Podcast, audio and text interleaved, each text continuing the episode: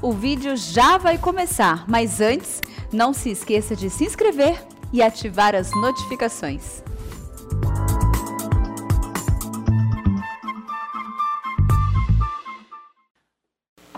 Obrigado, meus irmãos. Boa tarde.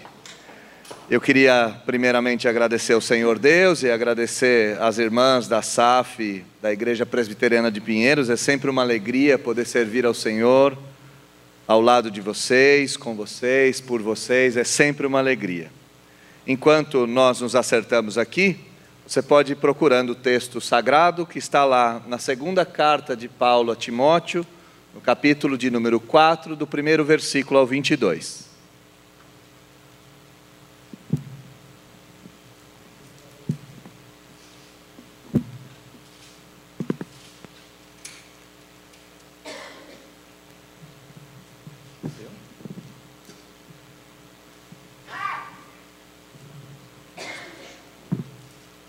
Muito obrigado.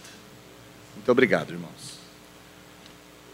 Segunda carta do apóstolo Paulo a Timóteo, no quarto capítulo, do primeiro versículo até o versículo de número 22.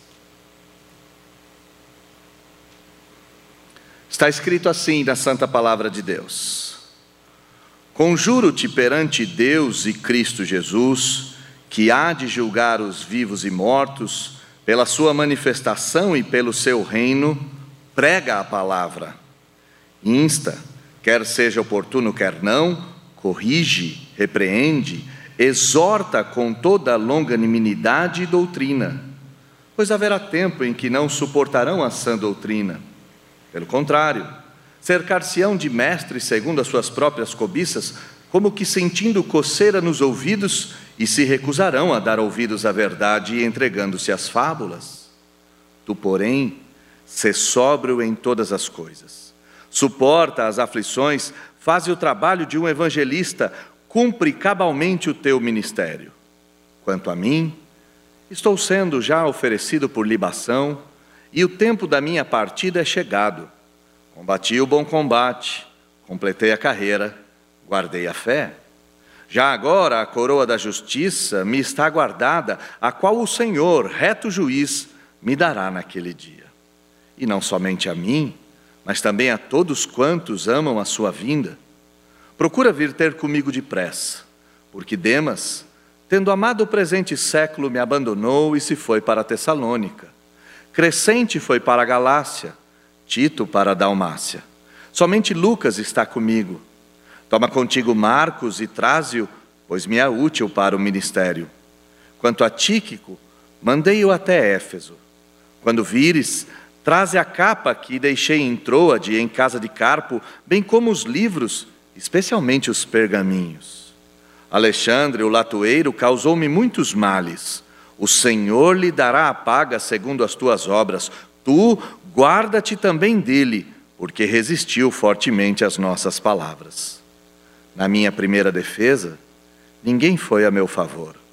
Antes todos me abandonaram. Que isso não lhe seja posto em conta. Mas o Senhor me assistiu e me revestiu de forças para que, por meu intermédio, a pregação fosse plenamente cumprida e todos os gentios a ouvissem, e fui libertado da boca do leão.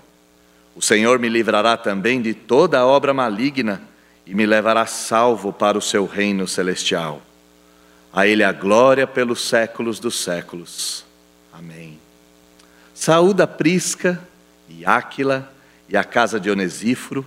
Erasto ficou em Corinto, quanto a Trófimo, deixei-o doente em Mileto. Apressa-te a vir antes do inverno. Eubulo te envia saudações o mesmo fazem Prudente, Lino, Cláudia e os irmãos todos. O Senhor seja com o teu espírito. A graça seja convosco. Vamos orar mais uma vez? Deus bendito, como é uma alegria podermos cantar a Sua palavra, cantar as Suas maravilhas, ler a Escritura, orarmos uns pelos outros, agradecermos pelas bênçãos magníficas e maravilhosas. Que dádiva é esta de nos proporcionar numa tarde como esta, um momento de encontro com o Senhor. Nosso coração se enche de alegria e lembramos do salmista que dizia que o seu maior desejo era habitar na casa do Senhor todos os dias. Obrigado por essa oportunidade de ouro. Nós te pedimos apenas que o Senhor fale conosco por meio da palavra que foi lida. Que o Senhor aplique a Sua palavra nos nossos corações e nos conforme à imagem do Seu Filho. Obviamente, homem nenhum é capaz disto. Somos carentes do Senhor, da Sua intervenção, do Teu agir e do Teu Espírito. Toma-me em Tuas mãos e me use para a glória do Teu nome nesta tarde, nesse lugar. É o que nós oramos em nome de Jesus. Amém. Esta igreja está completando 115 anos. E a denominação a qual essa igreja pertence, denominação que eu sou pastor, a Igreja Presbiteriana do Brasil, comemora 162 anos. Se nós olharmos para a longevidade dessas duas instituições, nós podemos inclusive expandir e enxergarmos que a igreja é longeva, mas o homem é breve. Estudiosos dizem que a igreja mais antiga é uma igreja localizada num território remoto da Índia, e ela tem cerca de 1900 anos. Não se sabe ao certo se esse fato é verídico ou não, mas o meu assunto aqui não é arqueologia, nem dados históricos infindos, mas sim fazer esse contraponto. Igrejas duram e homens passam. As igrejas permanecem, fazem aniversários, 100 anos, 200, 300, e o homem é como o pó, como a folha, um breve vento e ele já não mais é, uma breve, uma breve brisa e ele deixa de existir. Essa foi uma realidade que muitos de nós tivemos que perceber a força. Nesse último ano, ou nesses últimos 18 meses em que a pandemia nos atacou, nós fomos obrigados a encarar que a vida é breve. Fomos obrigados a encarar que a morte espreita. Fomos obrigados a dançar essa valsa que muitos de nós julgávamos nem mesmo existir. Diferente de todos nós, o apóstolo Paulo sabia exatamente que a vida era breve. O apóstolo Paulo tinha essa consciência de que a igreja que ele havia plantado, que ele havia pastoreado, a igreja que ele havia começado, as inúmeras igrejas que ele teve a honra e o privilégio de servir, permaneceriam, mas ele não ele morreria, ele, ele sucumbiria, os dias dele terminariam. Diante desta realidade, Paulo escreve essa carta. Esta é o último escrito do velho apóstolo. Paulo não só escreveu essa carta para Timóteo, mas são os últimos registros de Paulo que ele deixou ao mundo. E como qualquer homem, com a certeza da morte, com a proximidade da tumba, tem a tendência de escrever aquilo que é de mais importante. Então nós só nós não só estamos com a carta de adeus de Paulo, nós não só estamos com a carta de Paulo a Timóteo, nós não só estamos com a última carta de Paulo ao mundo, mas nós estamos com as coisas mais importantes que Paulo tinha para dizer, ele as disse nesse último capítulo em específico. E o tema da nossa reflexão será exatamente pautado nessas últimas palavras.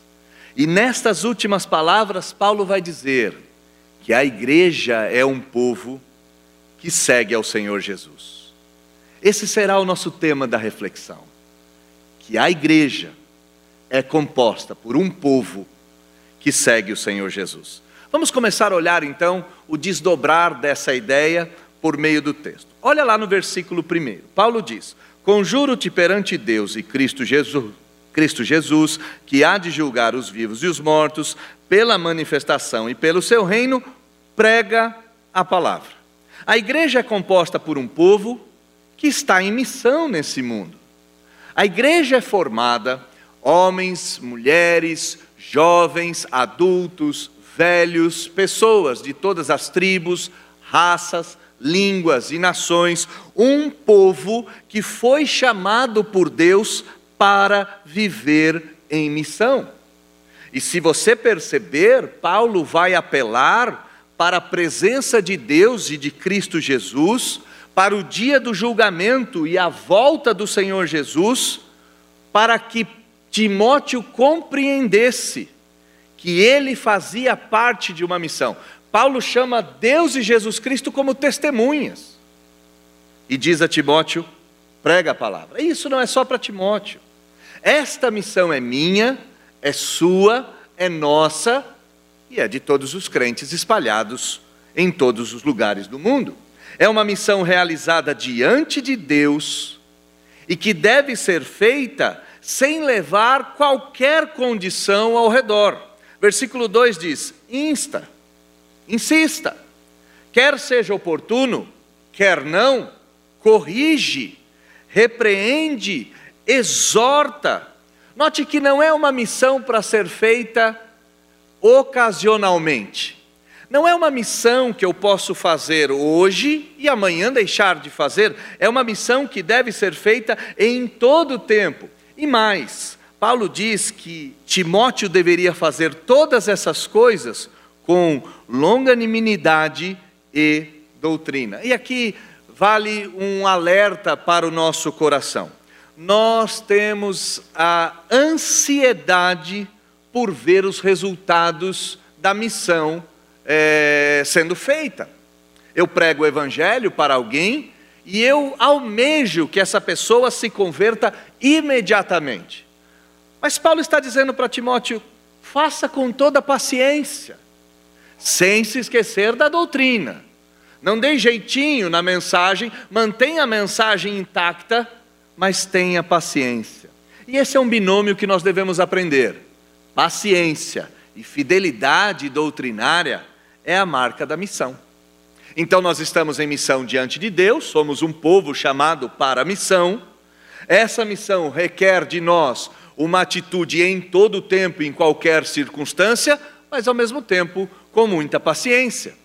E por que muita paciência? Porque essa missão é travada num mundo hostil.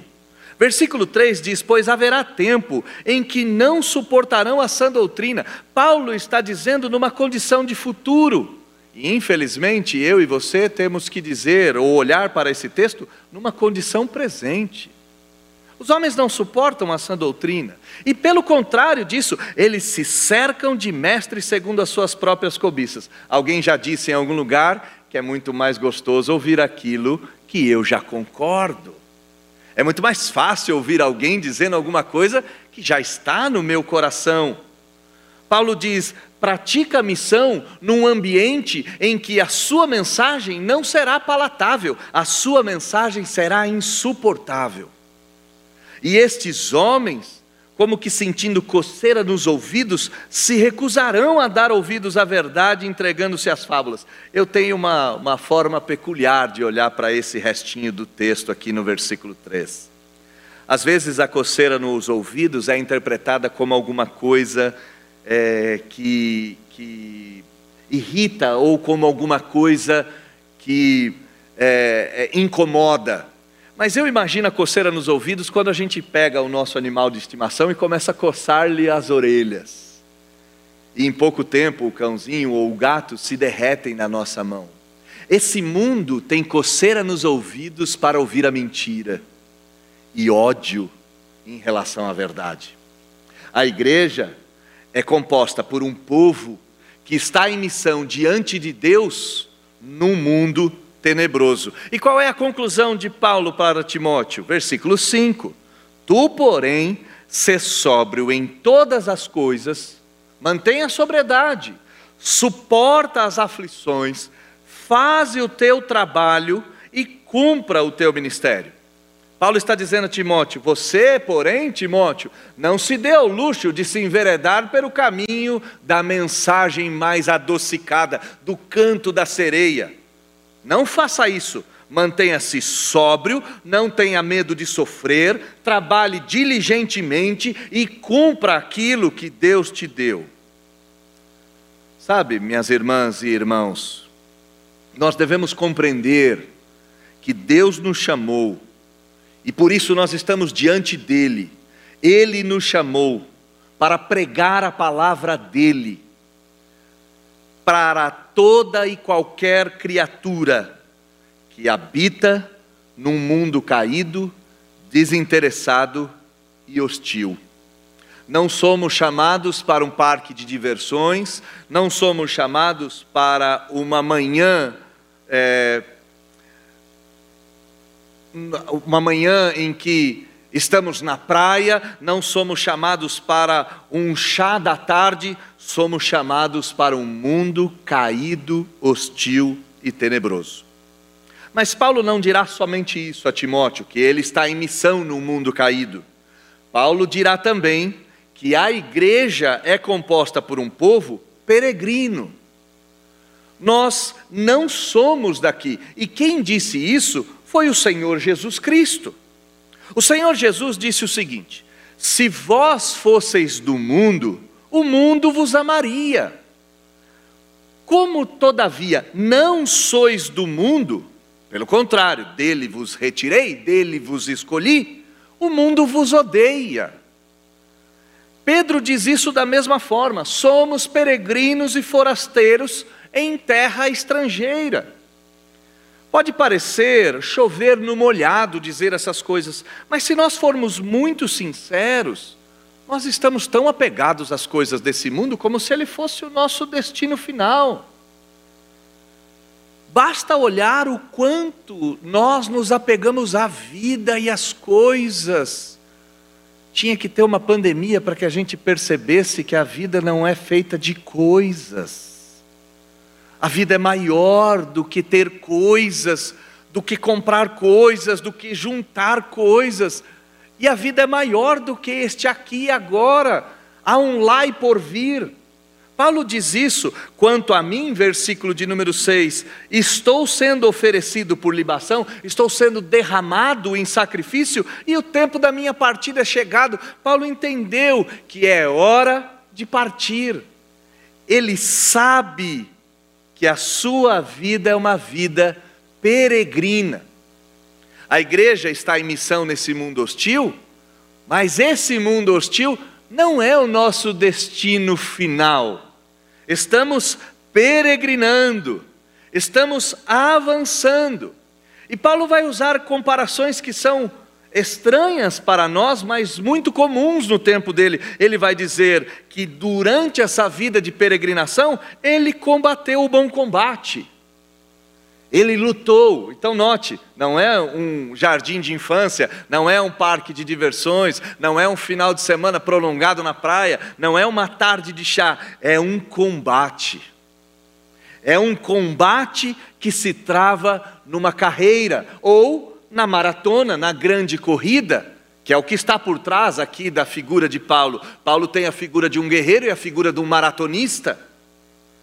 E essa vida de peregrinação, esse tempo curto neste lugar deve ser feito travado com a fé guardada debaixo do peito, com a fé guardada no coração.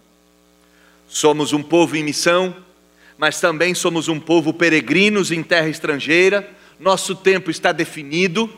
Temos o dia de nascer e o dia de morrer, e até lá compete a nós lutarmos guardando a fé, porque há um prêmio final. Versículo 8: Já agora a coroa da justiça me está guardada, a qual o Senhor, reto juiz, me dará naquele dia, e para que ninguém se sinta é, rejeitado, para que ninguém se sinta posto de lado, Paulo faz questão de dizer: não somente a mim, o prêmio final não é só meu, é de todos quantos amam a vinda do Senhor. Três coisas nós precisamos entender nessa peregrinação, nessa luta, nessa corrida. Em primeiro lugar, a finitude da vida. Tem dia para começar e dia para terminar. E nós, por mais ansiosos que estejamos, não acrescentaremos um côvado ao curso da nossa vida. não acrescentaremos do cotovelo ao punho. Em segundo lugar, não basta começar bem, é necessário terminar bem, é necessário guardar a fé, é necessário levá-la às sete chaves dentro do peito, não como um amigo, mas como o maior tesouro. E por fim, devemos ter certeza da premiação. E o que faz eu ter certeza da premiação? O que João escreveu em Apocalipse, o início do escrito de João vai dizer às sete igrejas a palavra ao vencedor será reproduzida inúmeras vezes. Ao vencedor se alimentará da árvore da vida. Ao vencedor nenhum mal sofrerá na segunda vinda. Ao vencedor lhe dará um nome novo. Ao vencedor terá autoridade sobre as nações. Ao vencedor vestiduras brancas e etc, etc e etc. Ninguém está dizendo aqui que a jornada é fácil. Um autor antigo disse que a nossa jornada é montanha acima, com cadáver nas costas e com o diabo nos puxando pelo pé. E é verdade. No entanto, ao vencedor lhe dará se alimentar da árvore da vida. Paulo, no seu, no seu recado mais importante, disse a Timóteo: Timóteo, somos um povo em missão, Timóteo, somos um povo peregrino. Mas Paulo faz questão de ressaltar que a igreja é um povo que realmente é humano. Por que, que eu estou dizendo isso? Porque nós temos a tendência de procurar supercrentes. Nós temos a tendência de procurar exemplos de crentes que a gente olha e fica até com uma certa dúvida se de fato eles pecam. Pecam porque a Bíblia diz, mas são gente tão diferente da gente e a gente se compara a eles e sente um certo, uma certa angústia, um certo sofrimento, porque a gente olha e fala: Nossa, eu sou tão pecador, e ele parece ser tão santo. Paulo nos diz claramente: a igreja é formada por um povo que continua sendo gente de carne e osso. Olha o que ele diz. Ele diz: Eu estou sozinho, Timóteo. O grande apóstolo Paulo, o grande apóstolo dos gentios, autor de quase a metade dos escritos do Novo Testamento. Um homem extraordinário, romano e judeu, entre dois mundos, de tradição hebraica e de tradição helenística, um homem incrível, manda uma carta para Timóteo dizendo: procura vir ter comigo depressa. Paulo está sozinho. E a solidão que eu sinto e que você sente, é uma solidão que o apóstolo Paulo sentiu e não fez questão de esconder. Ele falou: Vem ter comigo, porque Demas amou o presente século e me abandonou. Olha o linguajar pessoal. Demas me abandonou e foi para Tessalônica. Crescente foi embora para a Galácia, me abandonou também. Tito para a Dalmácia. Somente Lucas está comigo. Vem logo, Timóteo. Vem logo. Vem logo porque eu preciso de gente, eu preciso de você, eu preciso de amigos. Quem nunca precisou de amigos? Quem nunca ligou para alguém e falou: dá para você vir aqui em casa hoje? Por quê? Porque eu preciso te ver, porque eu preciso de alguém. Eu estou enlouquecendo aqui. Quando começou a pandemia, minha mãe é uma mulher superativa, ela mora em Santos é bem-aventurada duas vezes, é crente e mora na praia. E ela está lá feliz.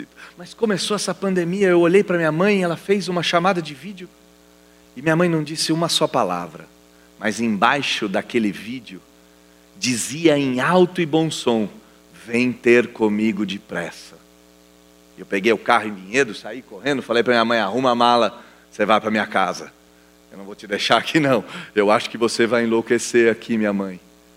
E ela falou: Você percebeu isso? Sim. Porque gente precisa de gente e precisa de ajuda.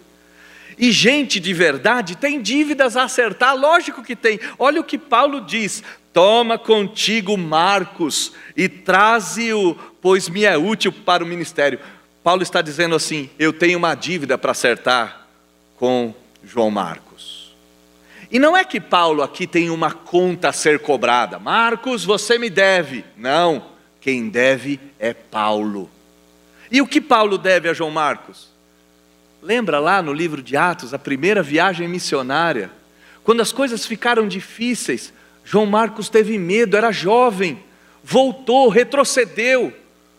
Na segunda viagem missionária, Barnabé, tio de Marcos, olha para Paulo e fala: Eu vou chamar Marcos. Paulo diz: Não, senhor, desertores não fazem parte do meu time. E a briga entre eles foi tal, a Bíblia é maravilhosa, né? E a desavença, está escrito lá, e a desavença entre eles foi tamanha que eles se dividiram.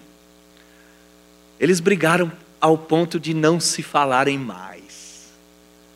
Imagina dois judeus brigando, bravos.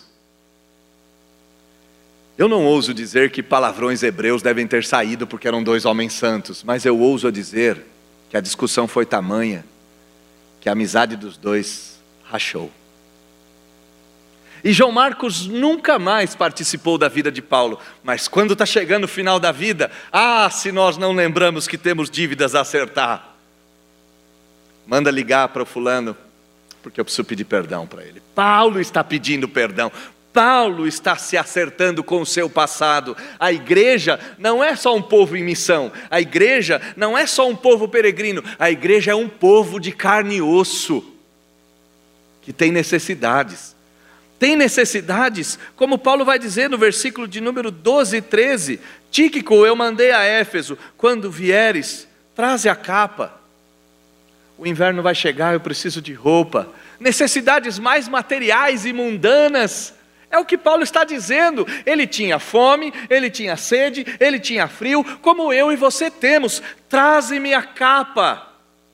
Mas Paulo não esquece que, apesar das necessidades materiais comuns do dia a dia, e são muitas essas necessidades, Precisamos de comida, bebida, vestimenta, calçado, precisamos de uma série de coisas, combustível para o carro, crédito para o celular, a vida é cheia de coisas que vão acrescentando.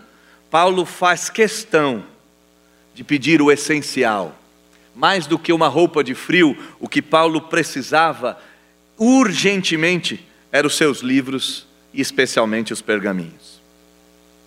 Necessidades materiais não são postas de lado, mas elas se tornam um complemento à necessidade real. Por mais que eu tenha fome, sede e frio, eu devo ter fome e sede da santa palavra do Senhor, e Paulo mostra isso. Por fim, Paulo não tem amnésia em relação às pessoas que fizeram mal a ele. A gente deve aprender essa lição também. Paulo nos dá inúmeras lições a aprender. Perdoar não é esquecer. Esquecimento é amnésia.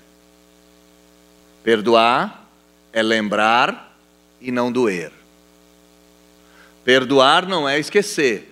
Ah, eu queria tanto perdoar esquecer isso, esquece. esquece de tentar esquecer isso não vai dar certo. Perdoar é lembrar, ver, enxergar e não doer mais.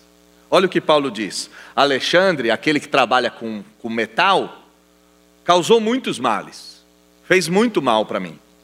Guarda-te dele, ele diz para Timóteo no versículo de número 15. Foge dele, não é bom, não é boa gente. Fez mal para mim, pode fazer mal para você. Mas Paulo não está dizendo isso para se vingar, ele diz simplesmente: o Senhor lhe dará a paga. Põe nas mãos do Senhor. A igreja é composta por um povo que é tão humano, tão humano, que se lembra das pessoas que fizeram mal.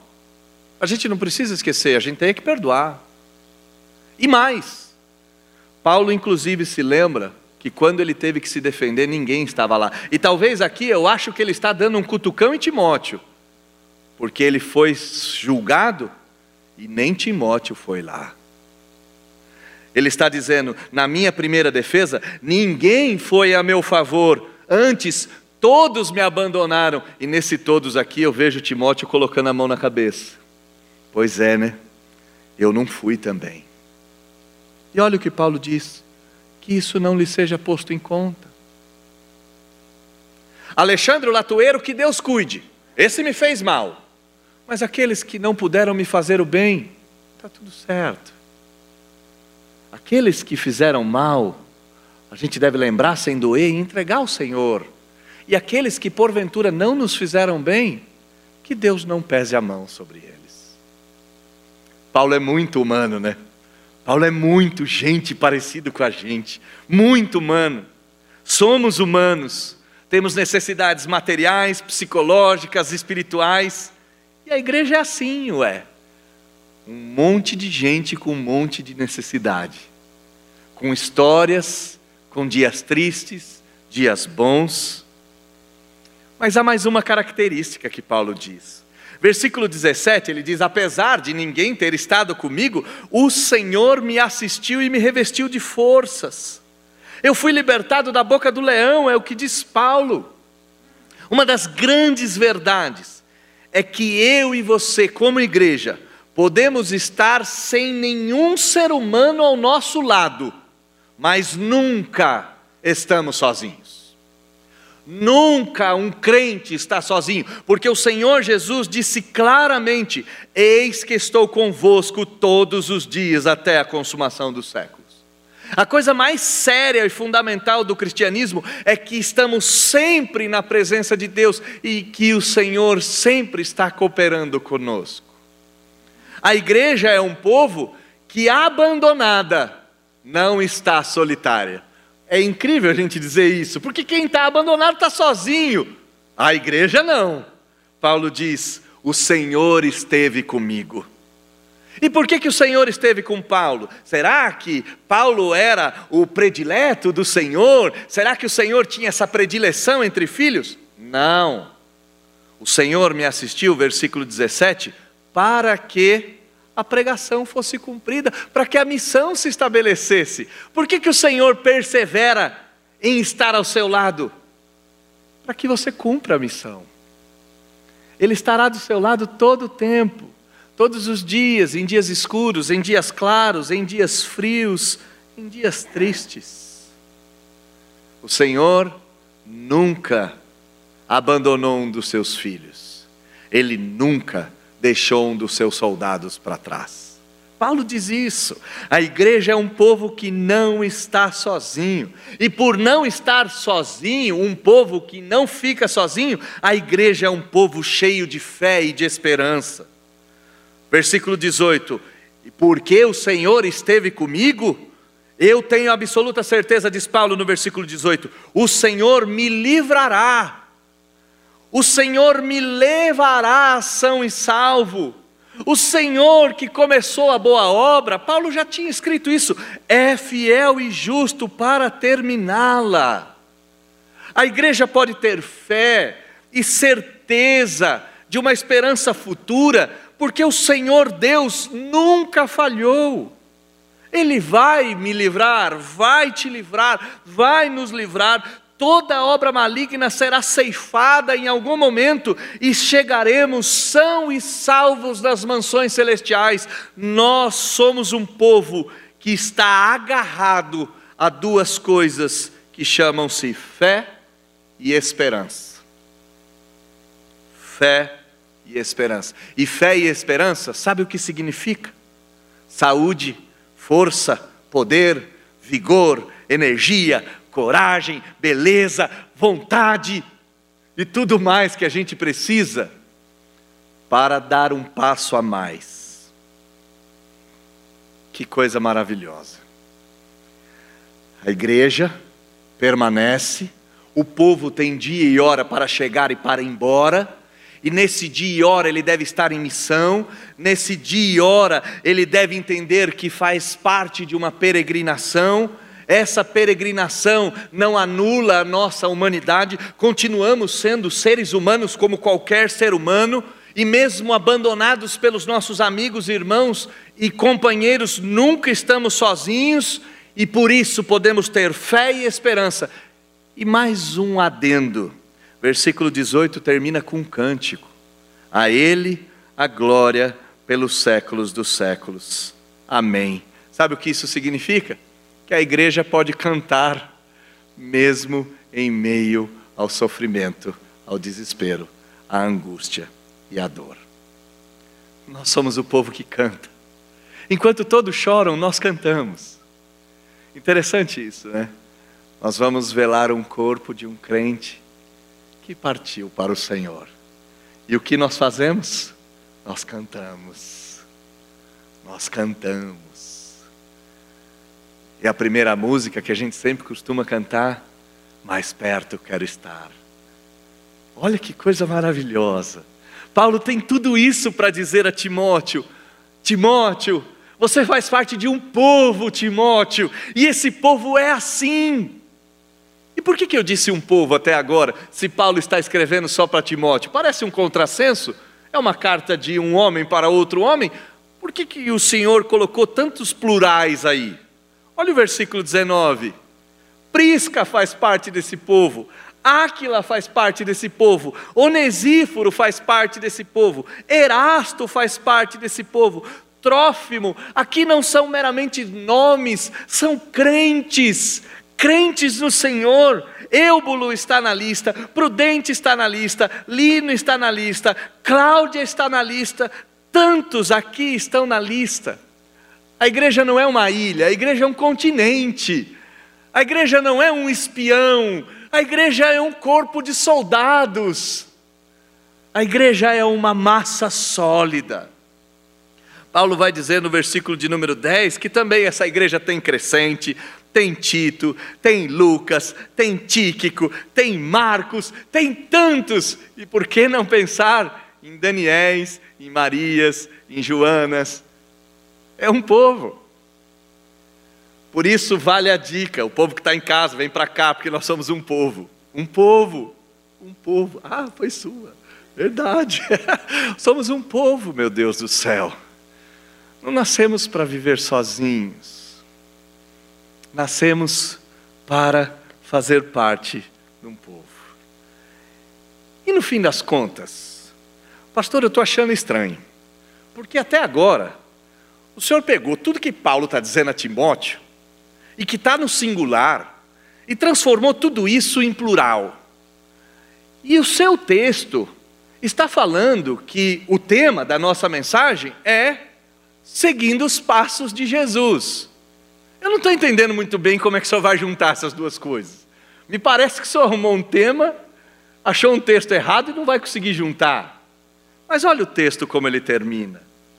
O texto vai nos dizer que a igreja é um povo que está em missão, a igreja é um povo peregrino, a igreja é uma igreja de humanos, a igreja é uma igreja que nunca está sozinha, a igreja é composta por um povo de fé e esperança, a igreja é um povo, e todo esse povo até agora nada mais fez do que seguir os passos de Jesus. O Senhor Jesus, quando veio à terra em carne, disse para nós algo que nós não podemos nos esquecer. Ele nos disse: se alguém deseja vir após mim, segue-me. Negue-se a si mesmo, tome a sua cruz e me acompanhe. Se alguém desejar seguir-me, é necessário caminhar nas minhas pisaduras. É necessário carregar a sua cruz, é necessário seguir os meus passos, é necessário me imitar. E Paulo aqui está reforçando esse sentido pessoal a Timóteo. No versículo de número 5, Paulo disse a Timóteo: Tu, porém, sê sóbrio em todas as coisas, suporta as aflições e faze um trabalho de um evangelista. Andar nos passos de Jesus, meus irmãos, não é simplesmente fazer parte desse povo. Mas andar nos passos de Jesus é suportar todas as aflições, semelhantemente às aflições que o Mestre suportou, como se elas fossem destinadas para nós, pois de fato o são. Paulo disse a Timóteo que o tempo da sua morte está chegando, que o tempo da sua partida está próximo. Paulo está dizendo a Timóteo: Timóteo, eu estou prestes a morrer. E como foi a vida de Paulo? Paulo foi apedrejado, açoitado, escorraçado, perseguido, aviltado. Paulo, quando tudo podia dar certo, foi náufrago, e quando salvo do naufrágio, foi picado por uma víbora. Quando era inocente, apanhou dos judeus apanhou dos europeus, apanhou em todo canto. E no final da sua vida, se não bastasse, traído por alguns dos seus irmãos, inclusive Alexandre o Latueiro, no dia do seu julgamento ninguém foi até lá. Paulo está dizendo para Timóteo: Timóteo, olha para a minha vida. E se você olhar para a minha vida, você não verá nada mais, nada menos do que a vida do Senhor Jesus. O Senhor Jesus foi traído com um beijo no rosto. A gente deve olhar para esse fato e compreender. Irmãos, traições fazem parte do pacote, faz parte do cardápio. E às vezes traições com um beijo no rosto, as mais amargas, elas acontecem. Abandonos fazem parte da história. Sofrer as aflições faz parte da nossa dinâmica. A mensagem principal que Paulo tem para Timóteo é: Timóteo, sofre a sua parte das aflições. Pois ninguém poderá ser discípulo do Senhor se não tomar a sua cruz e segui-lo. O tempo da minha partida tem, tem se aproximado.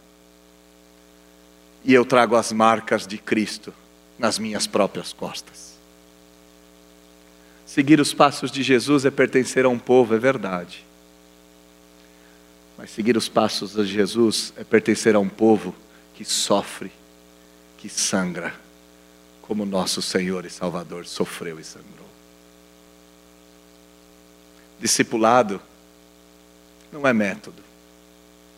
Cristianismo não é evento. Fé não é programa. Tudo isso é sofrimento e dor. Por quê?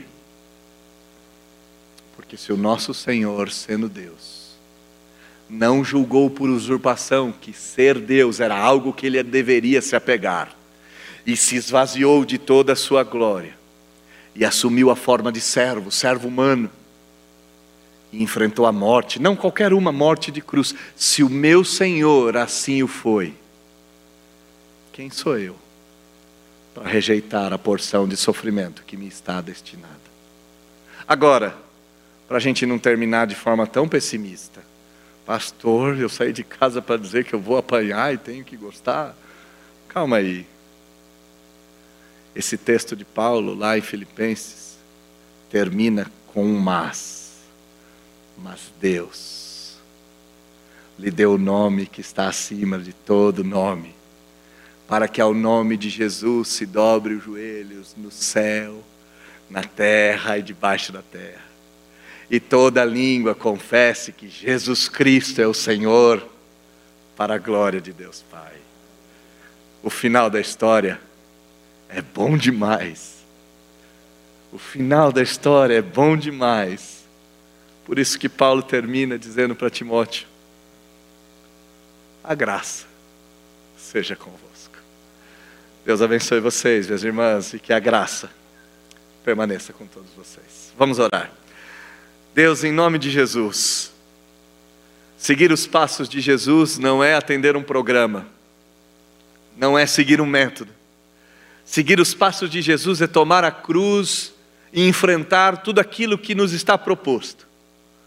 Podem ser açoites, podem ser percas, pode ser uma traição, pode ser um calabouço, pouco importa.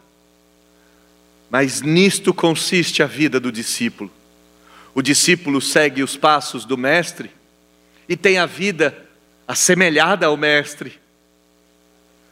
Nós queremos fazer parte desse grupo, Senhor. Nós queremos ter fé e esperança suficientes para entendermos que a vida é breve e essa vida contém ou consta de imitação do Mestre.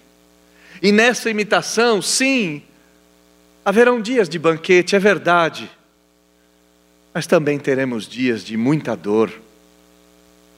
Nesse caminho, nós te pedimos que o Senhor não nos deixe esquecer que nossa pátria não é aqui, que o Senhor nos ajude a guardar a fé no fundo do peito e que a gente tenha fé e esperança norteando os nossos passos, que a gente possa contar com os amigos, quando precisar chorar, que a gente chore, quando precisar ligar para alguém, que a gente ligue se a gente tiver que colocar alguém diante de Deus, que coloque. Quantos Alexandres existem? Se a gente precisar de roupa, que a gente não se esqueça que a gente também precisa de Bíblia. E que no fim das contas, a gente entenda que tudo isso é glorioso, pois eu estou próximo do meu Salvador, e as marcas dele podem ser encontradas na minha própria pele. E por isso, eu devo aprender a cantar, eu devo aprender a desejar graça, bênção e paz, eu devo aprender a viver debaixo dessas coisas. Ajude-me, ajude aqueles que nos assistem pela internet, aos que aqui estão, ajuda no Senhor a seguirmos os passos de Jesus. Isso é o que nós te pedimos nessa tarde, orando no nome dEle. Amém. Vamos colocar em pé para recebermos a bênção do Senhor. Mais uma vez, muito obrigado. É sempre um prazer, é sempre uma honra estar aqui com vocês e servir a Deus junto a vocês. Agora, irmãos queridos, que a graça do nosso Senhor e Salvador Jesus Cristo, que o amor de Deus, o nosso Pai, e que as consolações do Espírito permaneçam sobre todos vocês, não apenas hoje, como amanhã e para todos sempre. Amém. Deus abençoe, fiquem com Deus, podem se assentar. Mais uma vez, muito obrigado.